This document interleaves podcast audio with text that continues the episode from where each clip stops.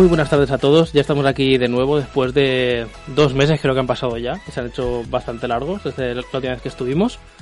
Estamos ya con en un Flash 62, recordad que podéis comentarnos en Twitter y lo leeremos. Hoy vamos a, o sea, por temas de trabajo Álvaro no ha podido venir y también como estamos cumpliendo las normas sanitarias, tenemos un máximo de aforo de dos personas por el momento. Y como siempre nos gusta estar bien acompañados, ya como fijo otra vez, eh, está Trentis con nosotros. Hola, muy buenas tardes. ¿Qué nos vas a traer hoy? Hoy, hoy os traigo una película francesa muy curiosa, Delicatessen. Ya hablaré un poquito más de ella, pero creo que os va a interesar. Sin introducción ni nada, a pelo. ¿Lo A a pelo, traer? yo me lo guardo todo para lo gordo. Perfecto, así me gusta. Pues en general hoy hablaremos de noticias, unas pocas por tema de trabajo, exámenes y demás. Y que no hay noticias. A ver, algunas han salido. sí, pero todo- que hay menos afluencia Sí, de noticias. hay menos que de normal. Y por esta vez vamos a juntar estrenos con noticias, porque los estrenos que, que vamos a tener no están, obviamente. Y eh, vamos a traerlos aquí para decir algunos que se han retrasado y que podremos disfrutar de ellos más adelante. Por mi parte, traeré la serie de Space Force que salió el viernes pasado, si no recuerdo mal Ajá. que es de Greg Daniel, el creador de The Office, y Steve Carell, el protagonista de The Office, que se han unido y han decidido hacer esta serie que, que nos traerá más temporadas en el futuro. Y por último, después de Delicatessen, eh, vamos a hablar sobre películas y sagas distópicas, hacer un pequeño debate, el cual esperamos que podáis compartir por Twitter cuáles son vuestras favoritas, queréis comentarla y nosotros, se la hemos visto, diremos qué nos parece. Y si no, pues también, a ver si tenemos ganas de verla, que seguro que sí. Si no nos la apuntamos para luego. Exacto. Dentro noticias.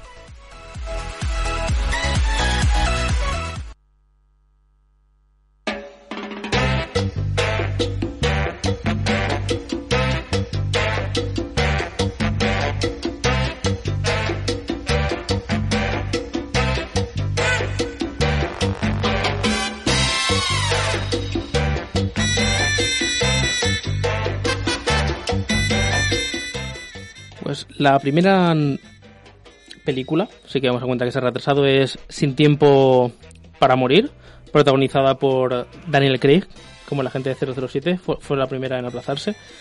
El pasado 4 de marzo se anunciaba que Sin tiempo para morir llegaría finalmente a los cines el mes de noviembre en lugar del 10 de abril. O sea, ha retrasado más que, que otras películas, como sería la siguiente que es Wonder Woman, que se estrenaría el 5 de junio, o sea, que es hoy, al 14 de agosto. O sea, es un retraso significativo, pero lógico en todo lo que cabe, y no tanto como tener que esperarse hasta noviembre.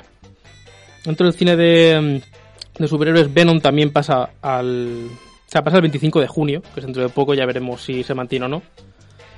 Ya la reaplazarán. pre- presum- presumiblemente. Sí, exacto.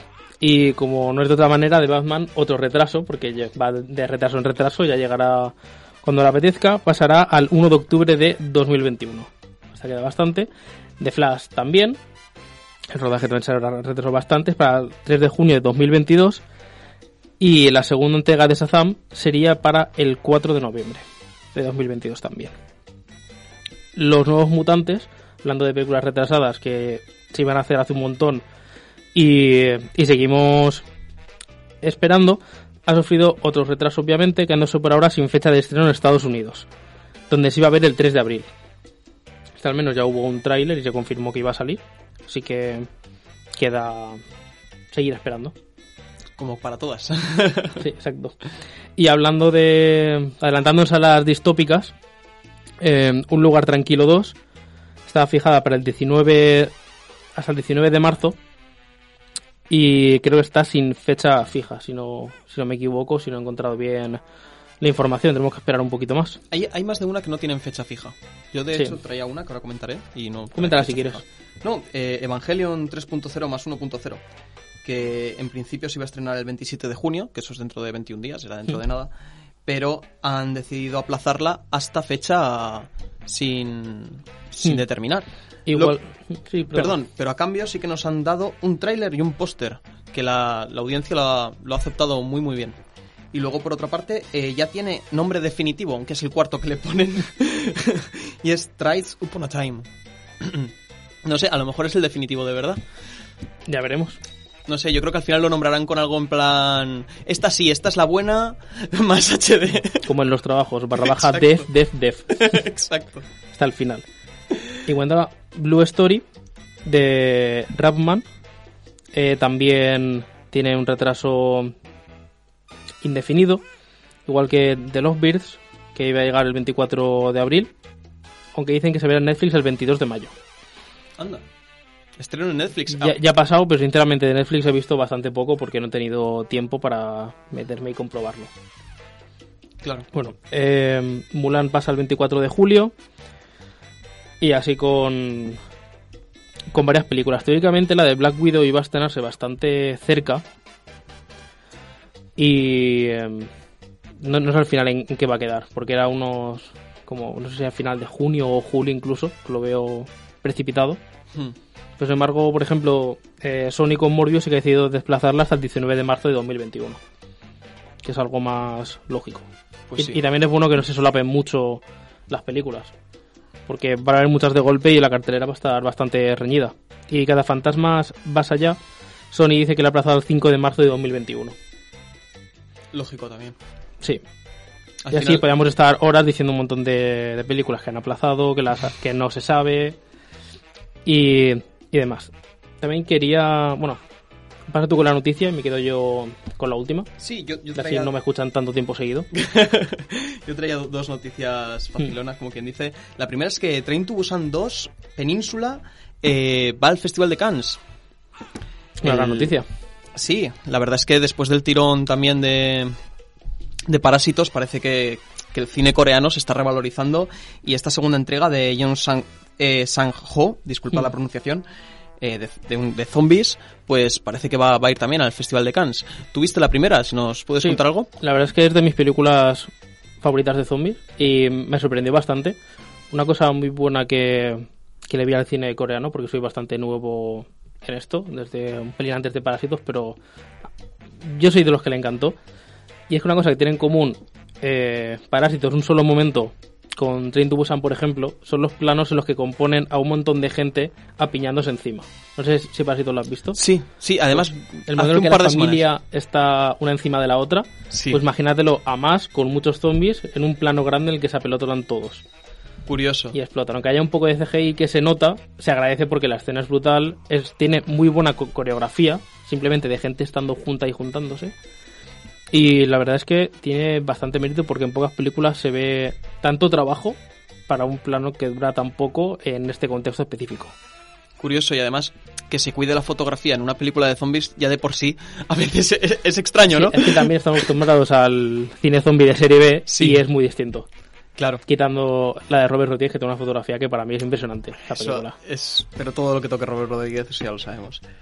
Eh, bueno, y luego traía otra noticia, que es que se reanudan los rodajes en Hollywood. Y bueno, y se han puesto unas restricciones por el coronavirus, como es coherente, dos metros de distancia entre todo el mundo. Claro, lo que es que es un poco ambiguo, ¿no? Porque es dos metros de distancia, pero en una escena de un beso se permite. O sea, es dos metros de distancia a no ser que no Exacto. que sea imposible lo contrario, ¿no? Y una de las cosas más graciosas es que en cada set hay hay un- un- una persona Sí. que se encarga de que todas las las medidas higiénicas ¿Mm? se se cumplan, de que no, de que si tose alguien se vaya a casa, de que todo el mundo se lave con alcohol hidroalcohólico. Y no sé, me ha hecho gracia, me ha hecho gracia que haya un, un encargado de las pandemias en cada set de rodaje. No está, está muy bien y es necesario porque ya sabemos que hay gente que se extralimita con eso. Tampoco hay que ir de justicieros como va la gente que se le sube a la cabeza, eh, le echar en cara, incluso atacar y confrontarse, que es peor. ¿no? Pero hacerlo de una forma legal y Exacto. asumiendo responsabilidades, pues bueno, pues esto nos ayuda a que, a que en Mm. Hollywood, pues vuelva un poquito el ritmo y volvamos a seguir teniendo producción audiovisual, que eso siempre es una maravilla. Exacto. ¿Tienes Y- alguna más? No, vale, pues yo ya- para cerrar este ciclo así de cine, estrenos y demás, eh, ya se confirmó de que algunos cines iban a abrir. Y por ejemplo, uno que tenemos cerca aquí en Valencia son los cines de Bonaire. Que Cinesa va a abrir, va a abrir tres cines en toda España, por el momento. que es las salas As Canceras de Santiago de Compostela, Puerto Venecia Zaragoza y Lux Bonaire de aquí de Valencia.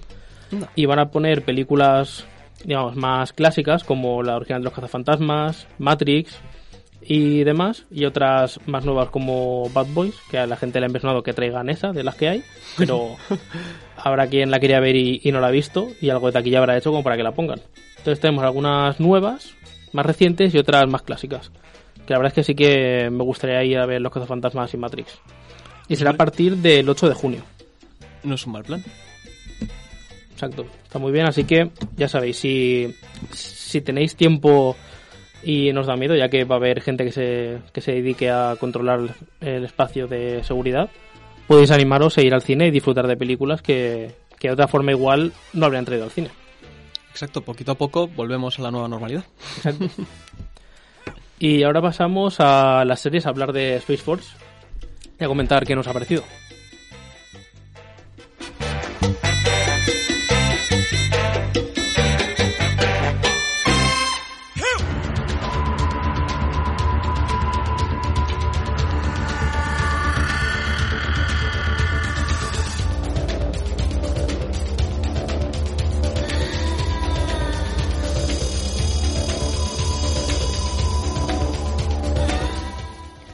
Pues Speed Force, como comentamos, se, se, estrenó la semana pasada.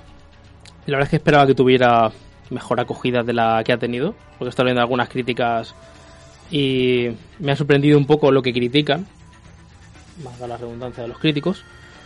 Pero bueno, a mí me ha gustado eh, bueno, bastante, porque ya sabemos que eh, Greg Daniel es uno de los creadores junto a Steve Carrell. Muchas personas han estado involucradas en el guion y sus primeras temporadas son siempre digamos, más cortas y más flojas en, cuan- en cuanto al resto de temporadas, porque cuando salen no lo puedes saber. Más que más flojas, yo creo que, que está. Introductorias. Exacto, introductorias. Establecen un- una base Claro, para es luego injusto construir. decir que son que son más flojas, pero es una, o sea, realmente eso, es una introducción de a los personajes, tiene que mostrar el mundo que les rodea, los tópicos que rodean a estos personajes. Y en un principio parecía que iba a ser una sitcom. Sus capítulos son más cortos, son alrededor de 30 minutos, pero se ha escapado de, de este concepto. Entonces no es una serie larga como estamos acostumbrados, ni una sitcom. Pero tampoco es la primera vez que, que Greg Daniels decide coger un tipo de proyecto que cambia, el- que cambia las normas de un tipo de serie. Con The Office no fue él quien lo creó, pero sí que la inglesa tenía dos tres temporadas y consiguió llevarla a nueve temporadas, siendo una de las series o de las sitcoms mejor aclamadas, creo yo. Rompe Sí. bastantes normas, las mantiene otras y crea algo nuevo y fresco. Aquí creo que intenta lo mismo, pero de otra manera. Sí, yo creo que ha podido reinventar en cierto modo un formato. Porque al Sí. final son 30 minutos, eh, tiene mucha comedia, pero también se centra en una trama un poquito más, más fuerte que la que pueda tener The Office. Sí que es verdad que The Office tiene, tiene tramas muy largas, ¿no?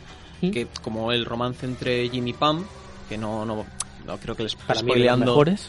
Sí, sí, sí, ¿La el serie? mejor, Bueno, sí, de las series. Sí, de, de series yo creo que de los mejores romances que han habido, la verdad.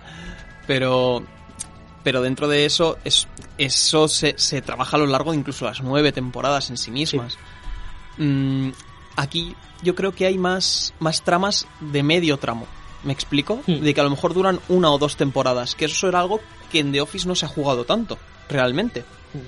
De hecho, las, de las veces que se ha jugado en The Office ha sido sin querer, como cuando tuvo que grabar Resacón en Las Vegas 2. Eh, este hombre, de cuyo nombre no quiero acordarme ahora. Exacto, es un personaje que hasta en la serie Sí. se te olvida el nombre. Es que no me acuerdo ni, ni el nombre de la serie, sí, pero el que, el que luego si es quieres te lo tal. busco y... Por favor, Y lo luego, luego lo comentamos, no, no sea que Bueno, dejemos eh, aquí de hecho esto. tengo comentarios que decir y ahora, ahora proseguimos con eso. Perfecto. Si quieres mientras ir buscándolo. Eh, no tengo móvil. Vale, hago yo, luego no pasa nada. Eh, nos comenta Álvaro, que no puede venir, pero ahí está como siempre. Un encargado, dice que un encargado de las pandemias que no habrá estado trabajando contra la pandemia en el estado de alarma. Las medidas que ha puesto en España son inviables. Ya veremos qué va pasando. Y nos actualiza la información, está muy bien. Y pido perdón por ello otra vez, por no haber tenido el tiempo suficiente para contrastarlo bien. Que Cinesa abre, pero hoy Kinépolis Valencia también. Anda. Creo que tenemos más cines aún que van abriendo poco a poco. Hombre, la verdad es que el cine es un lugar que es fácil, porque un concierto es difícil que tengas a la gente a dos metros, Sí. pero el cine, con dejar butaca quitado- butaca no, Que los han quitado directamente y ya está. claro.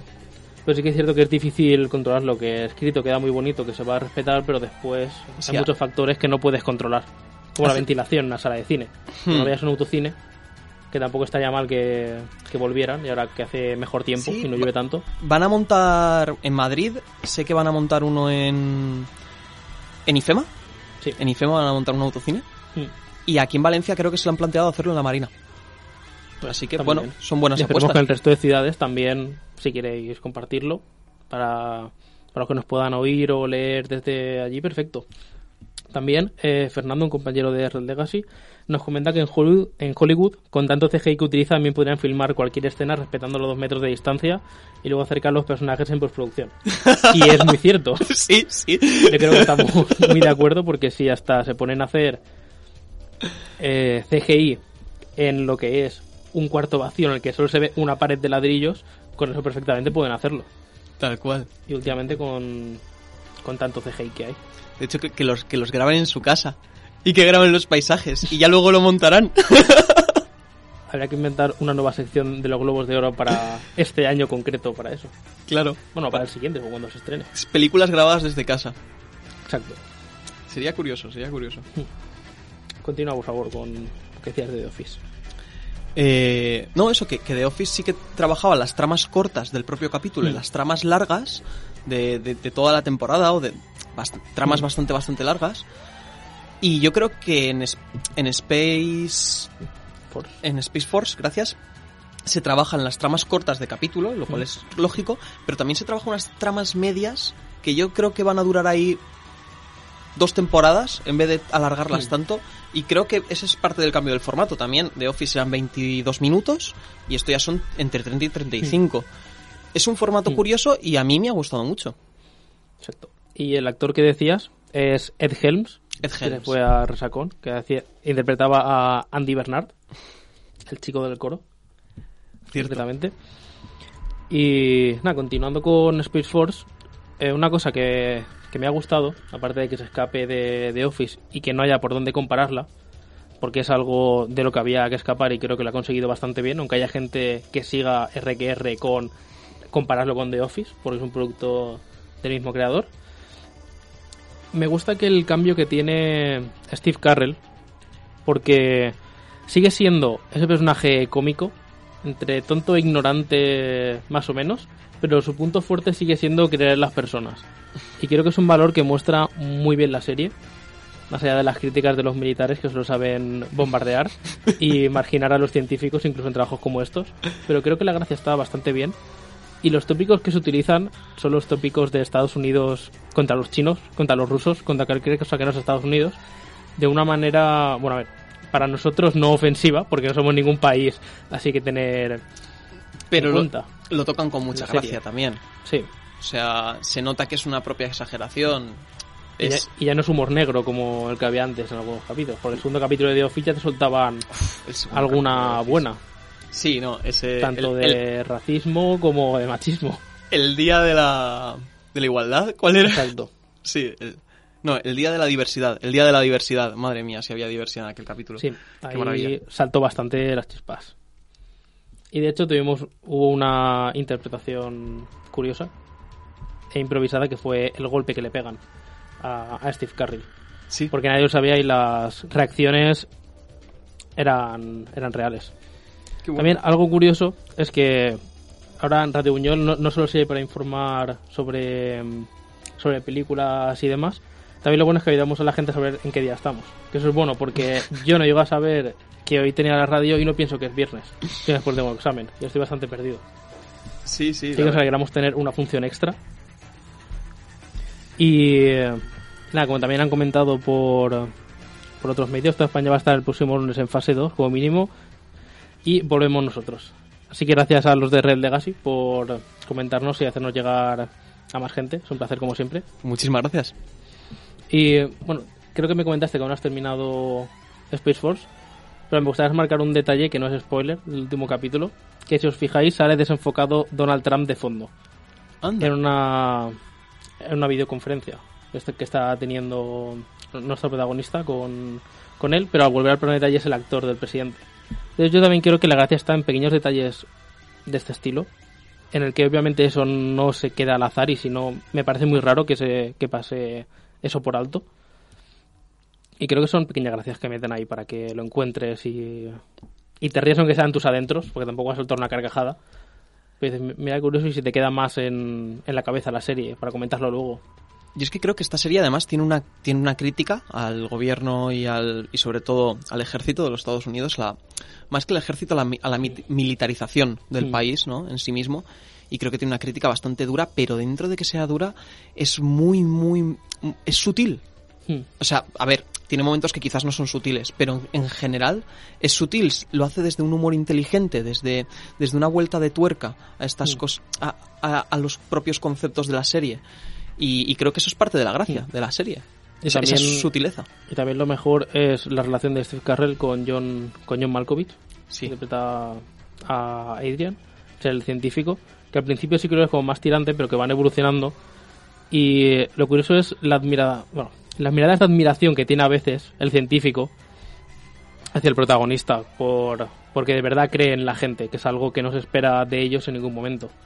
También me gustaría que algún personaje más tuviera esa característica que tiene él para romper también un poco los estereotipos, aunque se hagan bromas sobre ello.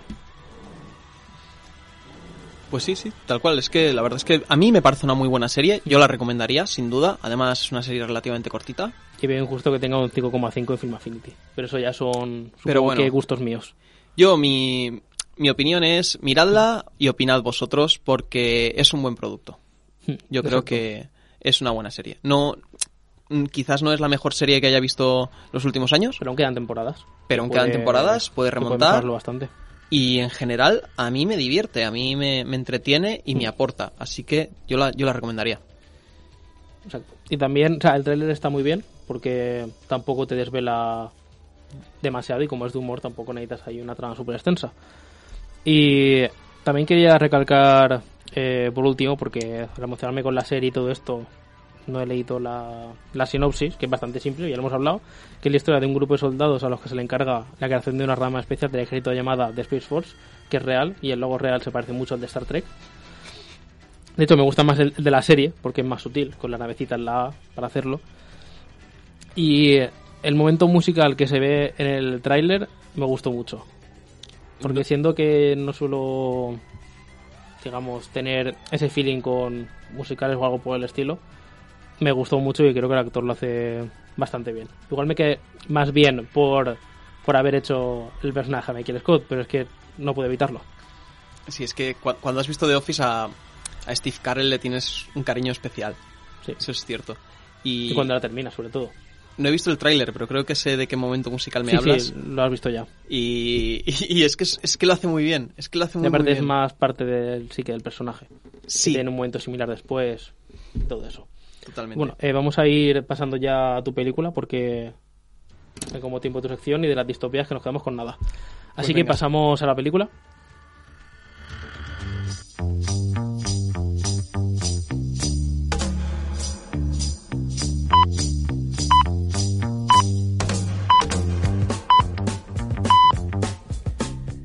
Bueno, y aquí volvemos con Delicatessen. Delicatessen es una película eh, de Jean-Pierre Jeunet, dirigida y, producida en Francia en 1991. Eh, por lo pronto no es una película al uso. No, suelo traer películas al uso, pero hoy no ha sido la excepción sin duda.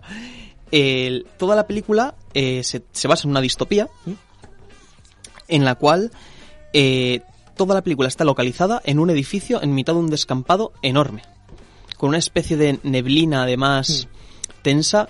Llega incluso que haya momentos de la película que sean pura tensión de, de lo lo, pocas- lo posapocalíptico que puede ser, ¿no? Y, y bueno, pues trata de, de un señor que se muda a ese piso, que viene de trabajar en el circo, y pues bueno, en ese piso el problema, como en todo apocalipsis, es la comida, hay mucho hambre. En la planta baja del piso, que es el dueño de- realmente del edificio y que le va alquilando al, al resto de inquilinos y tal, es un carnicero.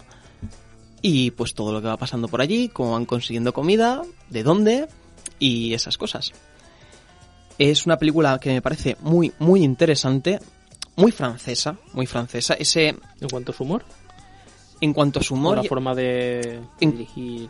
En cuanto a la extravagancia, en cuanto a la creación del- de, un guion bizarro, puramente bizarro, que llega a rozar lo incoherente a veces, pero que te acaba llevando en un viaje curioso, ¿no? Eso que podemos encontrar en Amélie o en, o en otras películas francesas de, de culto, por así decirlo, lo encontramos en esta, pero de una forma muy, muy curiosa. Las actuaciones me parecen geniales, son ligeramente teatrales, porque también como os he comentado, todo pasa prácticamente en el mismo sitio, entonces no un plato cambiante, ¿no? sí, no, no sería teatral teatral como son otras como Tok Tok o, o películas que, que son prácticamente adapta- ap- adaptaciones del, del teatro, pero sí que se encuentra una ligera teatralidad y bueno, eh, fue la película que lanzó a, Do- a Dominique Pin- Pinon, que supongo que sonará, y a Howard Vernon- Vermont también. Y, y eso, son... La película dura, dura horita y media, no se hace nada pesada y tiene planos muy muy chulos. La fotografía también es muy muy chula. La verdad que es, es una película curiosa que creo que vale la pena ver. La he visto muchas veces en internet como las 10 películas más raras que he visto suele estar en la lista. Eso pinta bien. Pero, pero dentro de que sea rara es, es curioso e interesante, ¿no? Quizás como Big Fish, que Big Fish dice- hasta que la terminas no- a veces no sabes por dónde quiere ir la cosa, pero es parecido, pero tiene un final además, el final es muy bueno y la trama en sí misma está muy muy bien construida. Así que me parece una pieza de culto que, bueno, pues para estos días en los que salir a la calle no siempre es lo que más apetece y se puede, es te puede dar una noche muy muy divertida. Pues la verdad es que sí que me la veré cuando vuelva a tener tiempo, que es dentro de poco. La verdad es que cuando lo contabas me acordaba de otra película francesa, eh, Cavernícola, ¿no la has Sí, visto? sí, sí, sí, sí. Pues lo de bizarro en sentido y demás. No es que sea distópico, pero tira a una realidad paralela de la evolución. Esta es más seria, ¿eh? No, Esta sí, es sí, un a ver, poquito más... eh, no hay por dónde coger Cavernícola realmente, en cuanto a seriedad. Sí.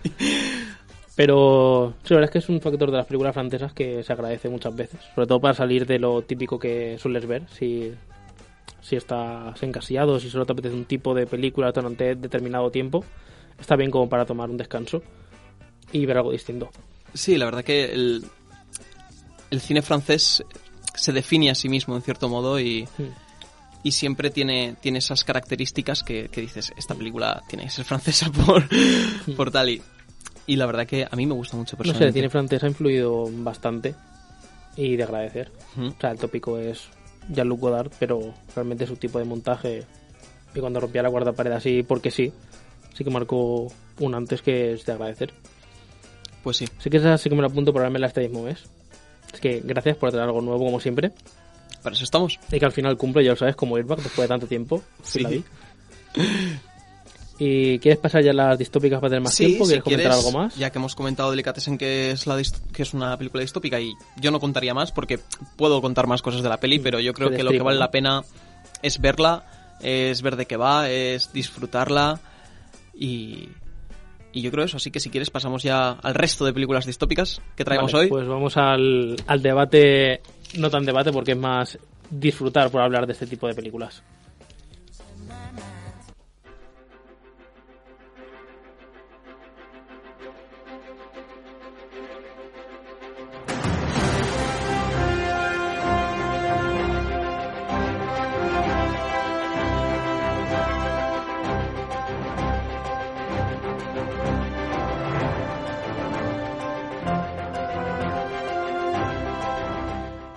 Pues para estas películas distópicas hemos decidido primero traer top 5. No me gusta la palabra top porque nunca puedo decir cuál me gusta más. Seguro que me olvido alguna y luego se me ocurre. Pero vamos a empezar con 5 cada uno. Vamos a ir saltando. Si os gusta lo podéis comentar. Si tenéis alguna vuestra favorita que llame la atención o como la peor incluso. Yo también he traído no la peor. comentar. Yo tengo algunas distintas. Ya veremos. Ahora lo comentaremos. Yo, por ejemplo, empezaré con una de mis sagas favoritas, que es Mad Max. Desde la primera hasta la última. La es que de pequeño la vi. Bueno, de pequeño. entre comillas, pequeño.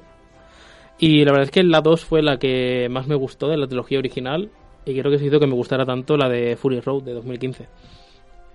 Es que, o sea, supongo que todos habéis oído de Mad Max, lo habréis visto, pero si no, es un mundo posapocalíptico donde escasea la gasolina, porque la primera salió en el 79. Lo que me gustaba de esta película, que empezó como independiente, es que no, no te explica tanto, te lo da y ya tú lo vas descubriendo. Y esto se notó en el 82 cuando llegó a Hollywood y de repente te ves al principio de la película un resumen que te explica el cómo se ha llegado a la parte de la 1. Y que como tiene más dinero, digamos... Aún aún así la 1 revienta muchos coches para tener tan poco dinero. Pero es que no tenían, no tenían dos duros, ¿eh? O sea, Sí, la era- 1, de hecho, Mm. está grabada en el desierto. Con- en Australia a tope con, Con cuatro coches. rompiendo coches y demás. Es que... Y que está muy bien. Solo Sí, que el lado se nota lo de Hollywood, lo de Hollywood por, por el resumen este, por ejemplo, ya es una necesidad de tenemos que explicar lo que está pasando, que es una pena que se pierda, que al menos en la última, como ya lo conocían, no tenían que volver a hacer un resumen entero. Hmm. No sé, este este es de mis favoritas, porque todo lo que es posapocalíptico de este rollo me engancha. Sobre todo lo, lo principal es que la sociedad esté fatal. El, como el cyberpunk, la frase de no future, que no hay futuro, eso me llama la atención y me gusta ver cómo evolucionan distintas ramas de la sociedad.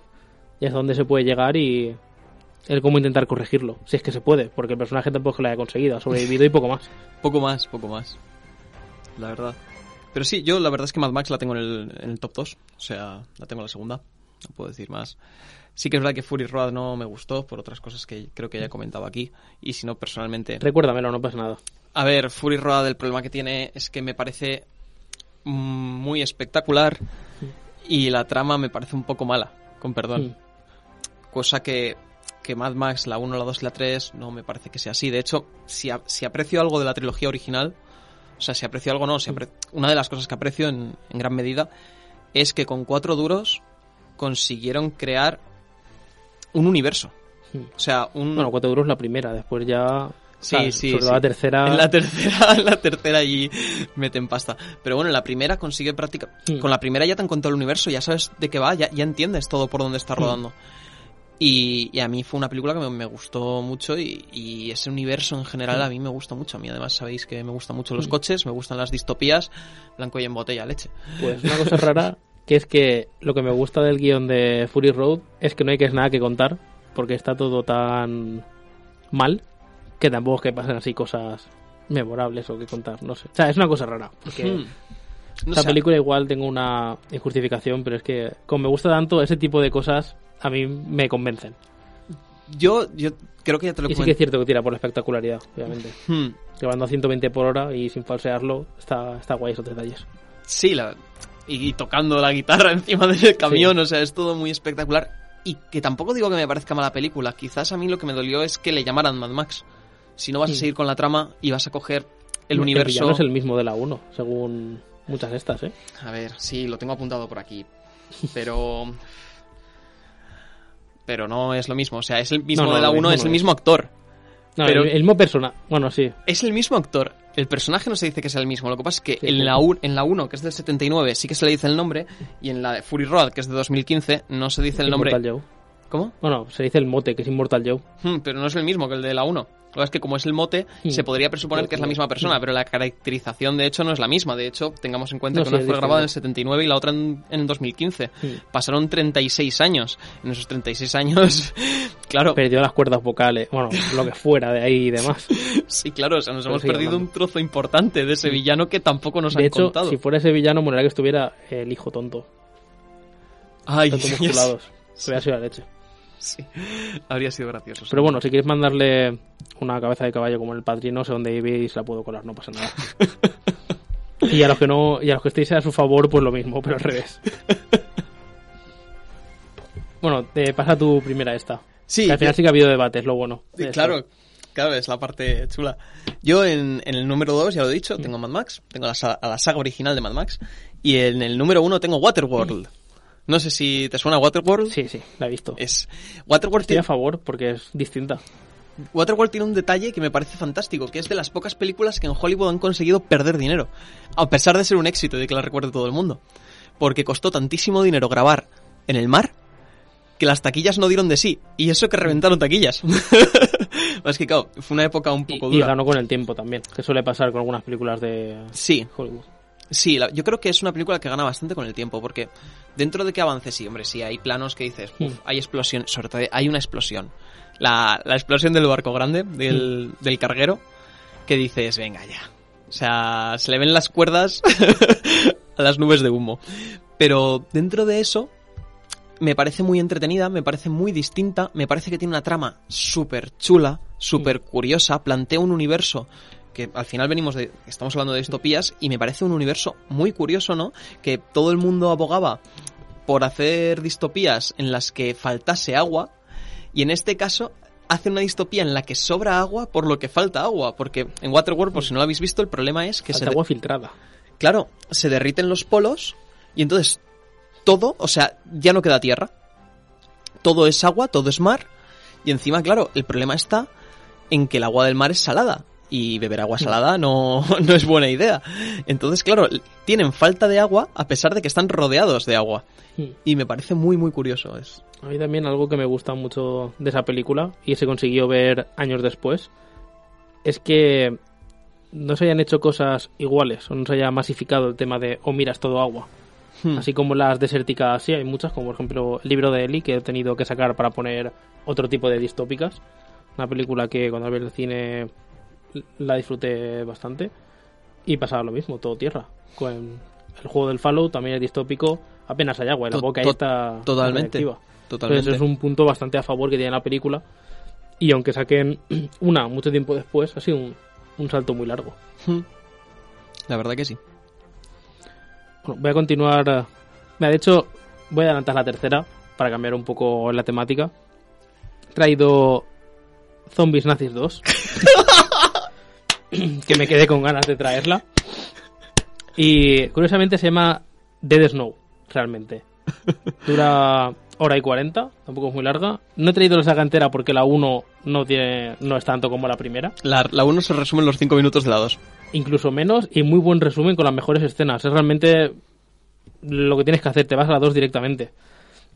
Fueron bueno, voy a la de cómo era la sinopsis, 1. Porque el putrido coronel Herzog vuelve a la carga, que sobrevive al final de la 1, dispuesto a dar caza a Martin, único superviviente de Dead Snow. Una película, por ejemplo, la 1 es la pri- primera película de zombies que tarda tanto, más de media película, en salir un zombie. Y la amenaza de los zombies nazis es mayor, porque revive a más nazis, que son zombies, y se reúne un comando norteamericano especializado en exterminar muertos vivientes. Y esto lo, lo tengo que decir porque si no, no da ganas de verla. Hay zombies comunistas contra zombies nazis. Es muy relativo a la película. Es serie B, pero te ríes un montón. Y es, es absurda. La trama es la que tiene que ser para una película de zombies nazis contra zombies comunistas. Y, y ya está. La perfecta para noche de viernes. Tal cual. Zombies Nazis 2. Dos cervezas y un bol de palomitas. Y el nombre completo es Dead Snow 2 Red vs. Dead. Exactamente lo que, se- lo, lo que se necesita en estos días. Pues sí, la verdad que sí. Ya está, esa- esta es. Bueno, pues yo me voy a la 3. Entonces, me voy a la saga Blade Runner. Vaya, era mi 2. Menos mal que le he pasado. Sí, al final claro, es que es lo que tiene. Y pues qué decir de Blade Runner. Si la has visto, ya sabes de qué va, y si no la has visto, ¿qué esperas? Porque la verdad que es, es un clásico que vale la pena ver. Sí, estoy completamente de acuerdo. Y yo soy, yo soy de los que está a favor de la nueva, la de 2017. Está bien. Me gustó. Me gustó más de lo que esperaba, he de decir. Y no pude verla en el cine y al verla después me arrepentí mucho. Porque la fotografía me fascinó. Creo que cada frame puedes tenerlo en tu cuarto como. en tu casa como un cuadro. Y no se puede decir eso de cualquier película. O sea, en verdad lo que siempre digo de Runner es de la última, pero es que no puedo evitarlo. Y aún así creo que se mantienen bastantes cosas de la primera, sobre todo para ser tanto tiempo después. Y no creo que, que desvirtúe el anterior por haber hecho una segunda. Que a veces con los refritos suele pasar. Sí, sí, yo en creo mi que- opinión. No, yo creo que respeta bastante el original. A mí el original es que me gusta mucho, no te voy a engañar. Y continúa parte de la trama, que eso también está guay. Pues Cosa sí, que no se nota tanto como en Mad Max, tal cual. aunque se mantengan detallitos. Es, me, me parece mucho más respetable que, que Fury Road. ves tú con, con tu tercera o con tu cuarta, ya no sé cuál, cuál te toca. Sí, cuarta, pero bueno, tengo bastante más la recámara. Sí, no, yo también. Supongo que la habrás visto y si no, pues ya podemos hablar más porque estas están siendo muy rápidas. He traído Akira. Akira, no la he visto, 88, la tengo película pendiente. animada, pues ya tienes algo que hacer esta noche porque es ley. O sea, es... O sea, esta película marcó también un punto importante, sobre todo en la animación, me parece muy, muy buena. He leído cosas fantásticas de ella, no te voy a engañar. Sí, sí. Y bueno, lo bueno es que sigue en la línea Cyberpunk que hemos traído de Blade Runner. Y el. O sea, lo bueno es que la dirigió el creador del manga de Akira, Katsuhiro Otomo. Y me gusta mucho, además, el primer detalle curioso cuando lees el manga es que ya dicen que en 2020 los Juegos Olímpicos serán en Tokio, en Neo Tokio, porque Tokio ha sido destruida, y más adelante hay carteles de la OMS diciendo que lo tienen que aplazar por un virus. Vaya, ¿qué, qué que- tiempo entra? Eh, Akira empezó antes que los Simpson a predecir parte del futuro. y el, el argumento es que empiezas viendo al protagonista que se llama Sotaro Kaneda con su grupo de, de, de moteros, los cápsulas, luchando contra los payasos. Y aquí encuentran a un, a un niño especial. Digamos, sé que cambia un poco la película en cuanto al manga, pero las claves siguen estando ahí. Y resume o sea, no, no es todo, pero yo creo que lo resume bastante bien, o al menos el concepto te lo da a entender.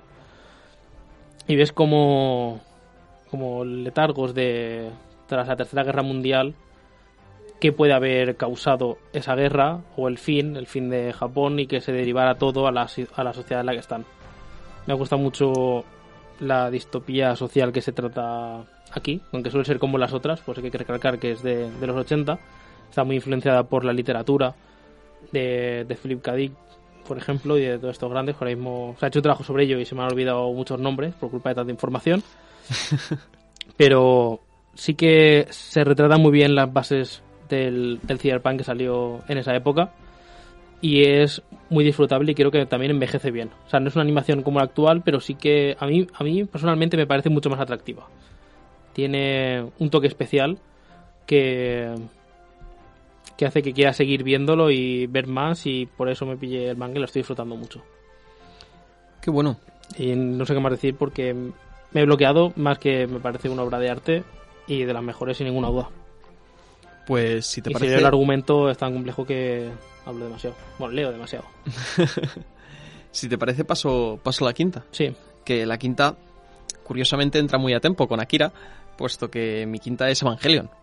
Como saga. Como, como concepto de saga. Tanto la serie como las películas, ¿no?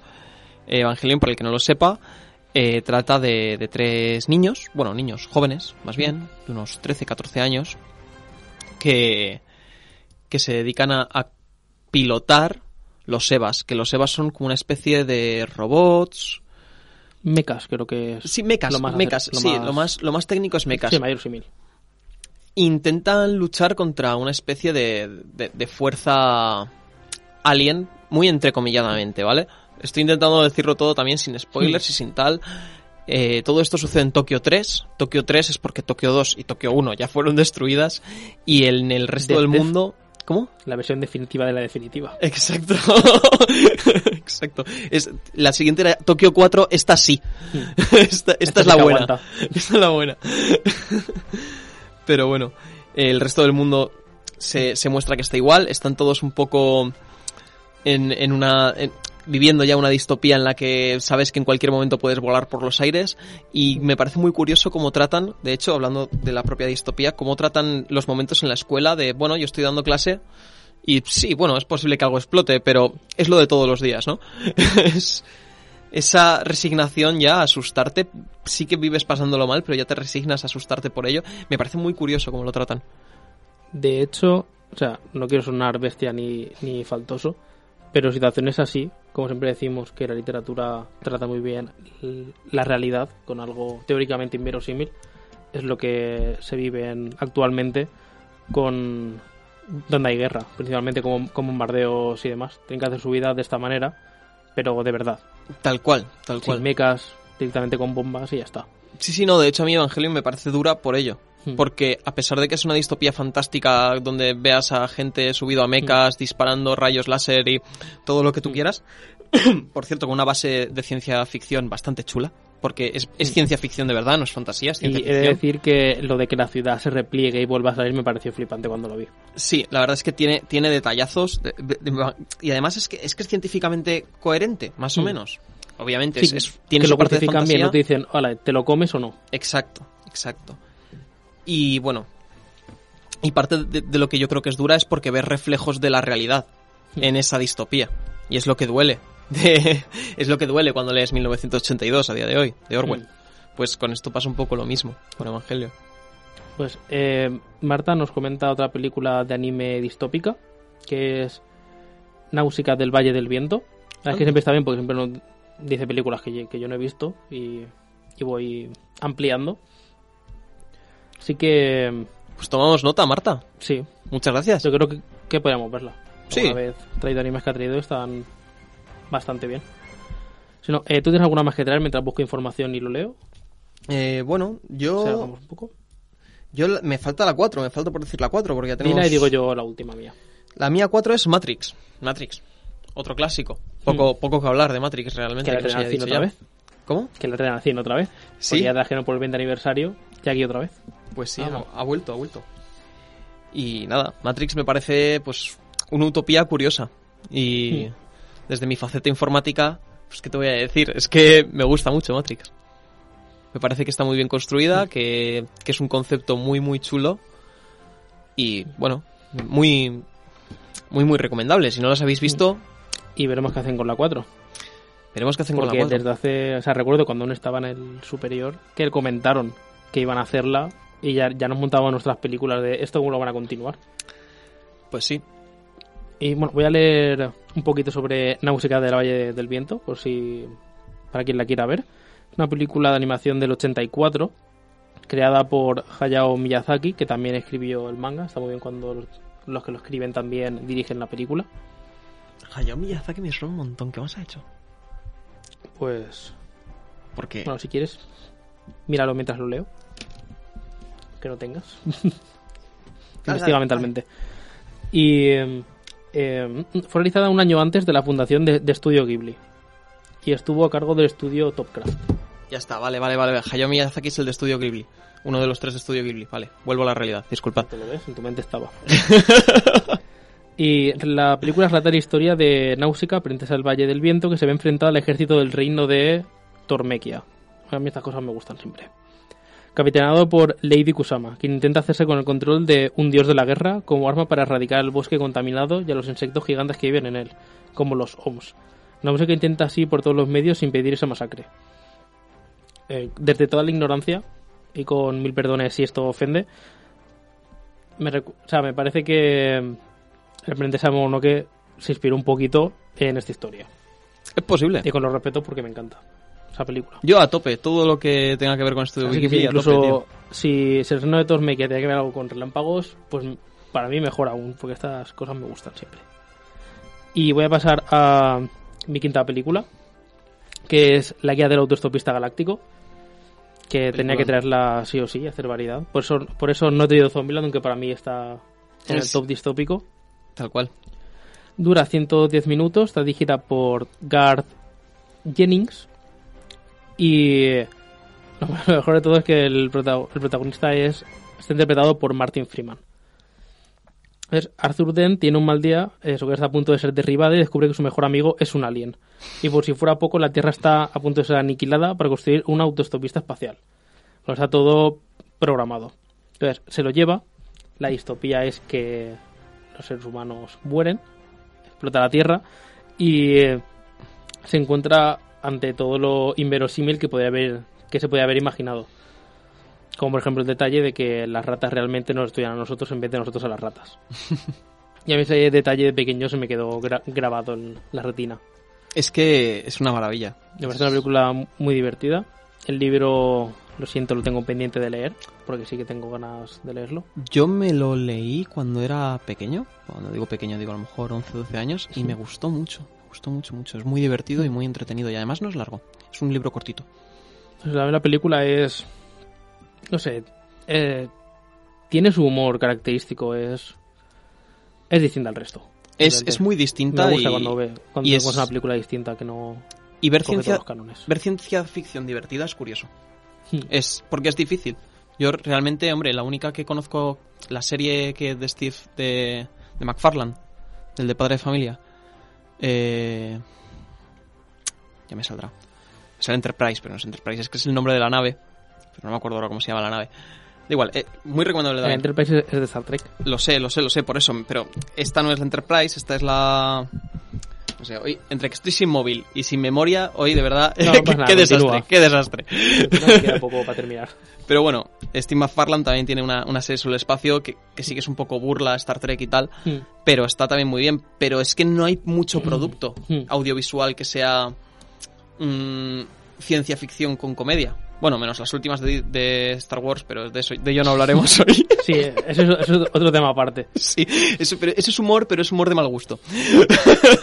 Aunque así los droides me parece que es lo mejor que tienen en cuanto a humor. Sí, sí Para mí lo original era la relajación que te daba el juego, el juego de los droides. Sí. Aquí a veces se pasa, pero bueno. Volvamos a, la, Sí, sí, a mejor las lado, distopías. si te parece, vamos a volver a las distopías. Otro día Mm. pelaremos un poco más a Disney, como si lo hubiéramos hecho antes. Eh, yo aquí tengo apuntadas algunas y entre, entre- quiero nombrar a, a dos distopías para niños, Hmm. que es Wally, Hmm. Wally, un clásico, y Isla de Perros, que Isla de Perros es un poco más rarita, eh, pero me gustó mucho. Es en, en está hecha en stop motion, es del mismo director que, que Hotel Budapest, que Gran Hotel Budapest. Gran película. Gran Con película. muy buen reparto. y una fotografía fantástica. Y si en algo se parecen Isla de Perros y Gran Hotel Budapest, es en que la fotografía es fantástica, pero fantástica. Muy divertida, muy Y lo entretenida. común con Delicatessen, el rollo teatro. Sí. Muy curiosa, de verdad. Isla de Perros, muy curiosa, muy recomendable. Y luego quería decir mi, la que para mí es la peor película de distopía, que es Interestelar. Simplemente, es que Esto lo podías haber dicho cuando nos quedaban dos minutos para debatirlo. Ya, pero es que así es mejor todavía. Así, así se queda Para como, dejarme con las ganas de hablar. como hecho tautológico. Interestelar no que, es que- buena. que tampoco es mi, mi obra maestra ni, ni mi top, pero Lo sé, no la veo tan sé. mala. Bueno, Sí. se queda el debate abierto para cuando nos Sí. matemos en casa. Es otro día debatimos sobre Interestelar. Yo, tranquilamente, me la volveré a ver y todo, si hace falta, para sacarle más pegas. Es una película que no me, no me gusta nada. Pero bueno, Bueno, yo mi- mi- mis dos distopias que quería decir son Full Metal Alchemist, que me parece muy curioso el trato que se le da a la alquimia. ¿Mm? No es la, la convencional de las hierbitas, pociones y ya está. Y es que tener que decir una y dejarme otras no me apetece. Así que si otro día lo retomamos, yo me quedan, ¿eh? El lo saco. decimos. Te la guardas, no pasa nada. Porque tenemos que cerrar ya. Eh, eso. Nos da la enhorabuena por el programa de hoy. Muchas gracias a ti por confiar en nosotros. Tal cual. Y esperamos verte en breves, como nos comentas. Así que hasta el viernes que viene de 4 a 5 otra vez en Radio Buñol. Y os esperaremos en un Flash 63. Si lo veis retransmitido podéis dejar eh, un hashtag y en el siguiente programa os leemos. Hasta luego. Hasta luego, gracias.